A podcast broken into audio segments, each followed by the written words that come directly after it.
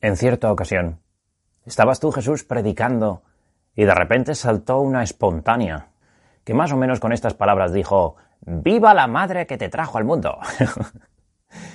y tú, Jesús, le dijiste que sí, que viva, pero no por ser tu madre, sino por haber escuchado la voz de Dios y haber dicho que sí. Eso es lo que hizo grande a la Virgen y a los santos. Y cuando yo rezo, eso es lo que quiero hacer, Jesús, escuchar tu voz y hacer lo que tú me pides. Pero ahí está el problema. ¿Cómo sé lo que me pide Dios? La gente me pregunta a veces, eh, oiga, ¿y a mí qué me pide Dios? Y yo les contesto, oye, ¿y yo qué sé? bueno, vamos a ver si esta película nos ayuda a aprender a escuchar en la oración. A ver lo que tú, Jesús, me pides. La clave está en este dicho, no hay peor sordo que el que no quiere oír. No sé si has visto la película Matrix. Si no la has visto, ya tienes plan para la noche. Palomitas y a por ello. Le puedes decir a tu madre que son los deberes que te han puesto en rezar hoy. bueno, no te voy a hacer un spoiler, porque esto se averigua en el minuto número uno. Un tipo llamado Morfeo está convencido de que Neo, Ken Reeves, es el elegido. El que va a poner Matrix en orden. Bueno, pues Morfeo está convencido, pero Neo no. Es que no se ve. Piensa que no tiene las cualidades necesarias. Y además, no se quiere complicar la vida. Así que Morfeo le lleva a ver al oráculo. el oráculo, le explica a Morfeo, te puede ayudar a encontrar el camino, como un guía espiritual. Pero no te va a decir cuál es tu vocación. Neo está un poco escéptico, como algunos, cuando van a hacer la oración y le preguntan a Dios por su vocación sin esperar mucho. Y el oráculo le pregunta a Neo, ¿Sabes por qué Morfeo quería que me vieras? Neo asiente y el oráculo le dice, Bueno, ¿tú qué crees? ¿Que eres el elegido? Sinceramente, no lo sé. Como a quien Jesús le dice, ¿sabes por qué este sacerdote te ha pedido que hables conmigo? Y uno asiente como diciendo, ah, sí, el cura cree que tengo vocación. ¿Y tú qué crees? Sinceramente, no lo sé. Entonces, el oráculo le enseña el cartel que dice Temet Noche. ¿Sabes qué significa eso? Es latín. Significa conócete a ti mismo. Ese es el objetivo de nuestros ratos de oración, Jesús. Conocernos mejor a nosotros mismos.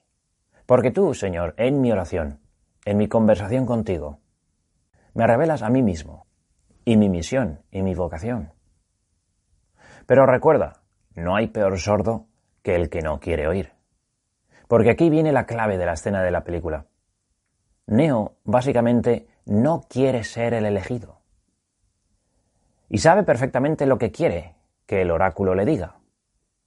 Neo ha venido para ver si el oráculo le confirma que él no tiene vocación, que él no es el elegido. Así que el, oráculo le examina las manos y le dice... Muy bien. Ahora yo debería decir... Mm, qué interesante, pero... ¿Y tú dirías? ¿Pero qué? Pero sabes perfectamente lo que voy a decirte. No soy el elegido. Lo siento, joven. Tienes el don, sí. Pero das la impresión de estar esperando algo. ¿Te fijas? ¿Quién ha contestado a la pregunta? Se ha contestado él a sí mismo. Yo no. No soy el elegido. A veces vamos a la oración con las respuestas de nuestras preguntas ya preparadas. Y como el oráculo te podría decir... Tienes el don, sí. Pero das la impresión de estar esperando algo. Mira, si quieres escuchar a Dios en tu oración, hace falta honestidad. Tienes que dejar que Dios pueda proponer un plan que tú no tienes previsto. Si le preguntas a Dios, debes dejarle responder a Él. Y entonces, Bueno, entonces llega un diálogo interesantísimo sobre Morfeo. Neo se ha convencido a sí mismo de que él no es el elegido. Y ahora le dice al oráculo, Morfeo, él casi me había convencido. Y ahora escucha atentamente lo que le dice el oráculo. Pobre Morfeo. Pero sin él estamos perdidos. ¿Qué quiere decir con lo de sin él? ¿Seguro que quieres oírlo? Morfeo cree en ti, Neo. Y nadie, ni tú, ni siquiera yo, le convencería de lo contrario. Él cree tan ciegamente que va a sacrificar su vida para salvar la tuya. ¿Qué? Vas a tener que tomar una decisión. Dependerá de ti. Así es con Jesús. Quizá tú no lo ves, pero Jesús cree en ti y nadie, ni siquiera tú le puedes convencer de lo contrario. Y Dios cree en ti tan ciegamente que ha sacrificado su vida para salvar la tuya. Así que la próxima vez que le preguntes en la oración qué es lo que quiere de ti, ten la honestidad de dejarle hablar. No le propongas tú tu opinión. No intentes venderle la moto.